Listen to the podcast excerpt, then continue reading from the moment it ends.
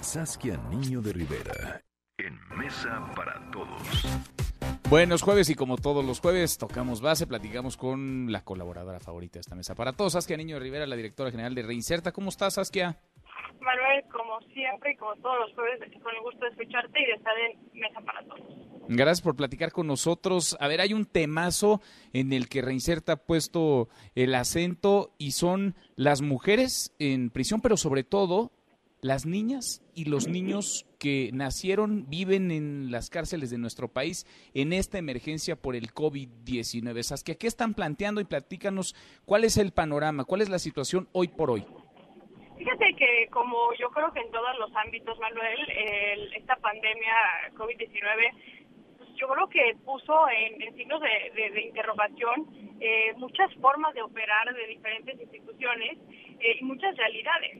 Y yo creo que algo que nunca habíamos pensado es el tema de la maternidad en prisión y la vulnerabilidad en la cual se encuentran los niños estando dentro de la cárcel. ¿Por qué vulnerables, Manuel? Porque sabemos que las cárceles en nuestro país están lejos de ser espacios seguros, lejos de estar espacios donde tengan acceso a un sistema de salud eh, y donde puedan estar con su sana distancia, ¿no?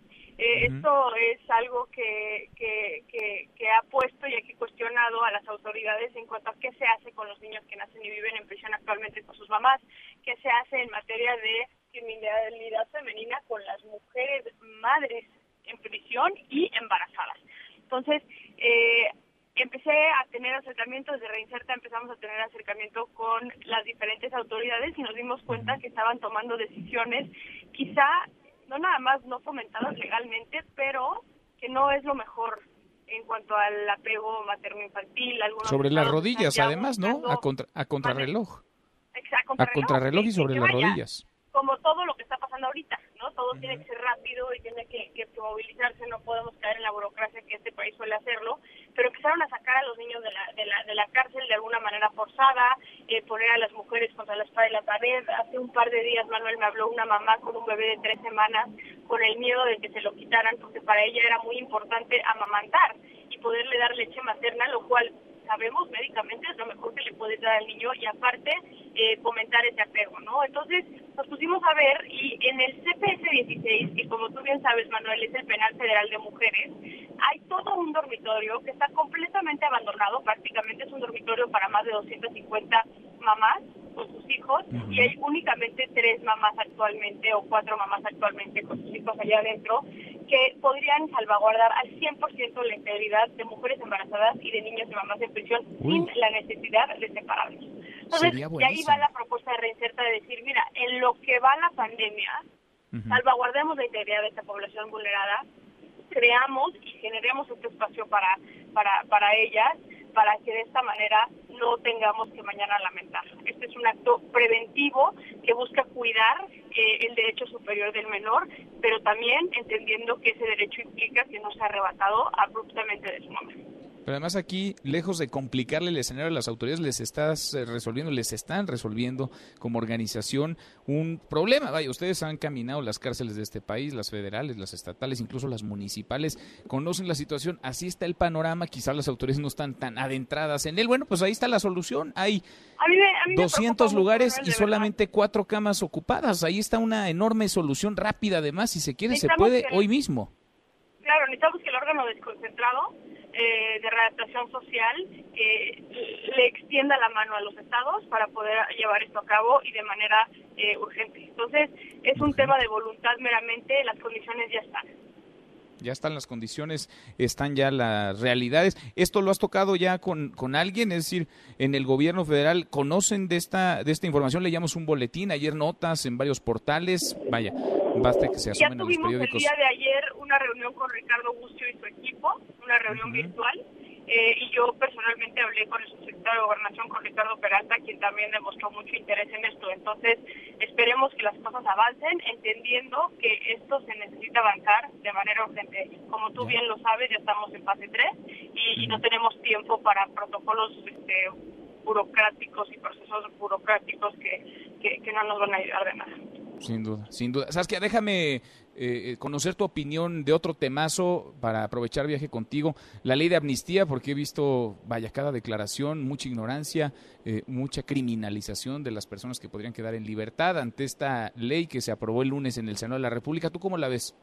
Mira, creo que es una ley que sin duda no está completa, pero que es un primer paso hacia la reconstrucción de la paz en este país. Creo que el reconocimiento de eh, una un vacío que se ha generado a lo largo de muchos años que hemos llenado de gente vulnerable y de gente inocente la cárcel. Se ha usado la cárcel para recluir y para condenar la pobreza, la vulnerabilidad y no necesariamente la, criminalidad. Me preocupa un poco los procesos. Eh, como tú sabes, me parece que esa es la quinta ley de, de, amnistía que se ha hecho en México, empezando con, con Benito Juárez hace unos años ya. Eh, y me preocupa los procesos en los cuales se va a llevar a cabo y me preocupa de qué eh, manera se va a empezar a implementar, especialmente en épocas de COVID. Como tú sabes, Manuel, entra hoy en vigor, ayer se publicó en el diario oficial y hoy entra en vigor oficialmente la ley de amnistía.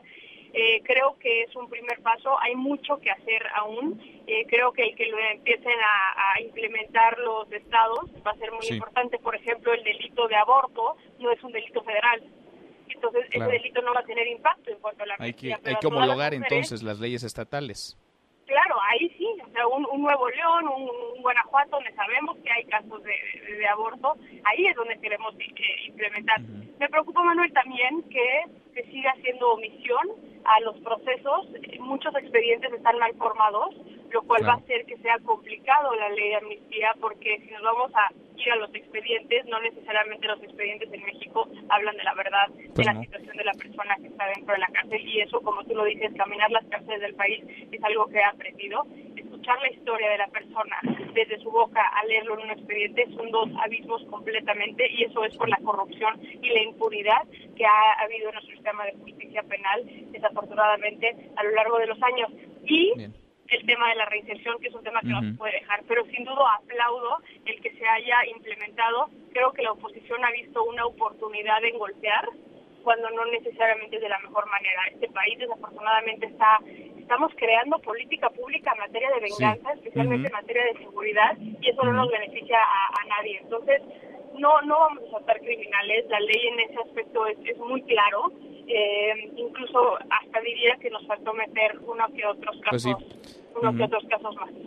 Sin duda, vale la pena y el que haya otras urgencias como las hay, económicas, sanitarias, no disminuyen el impacto que podría tener esto en la vida o que debe tener en la vida de miles de personas. Saskia, gracias como siempre. Al contrario, Manuel, un abrazo. Mesa para todos.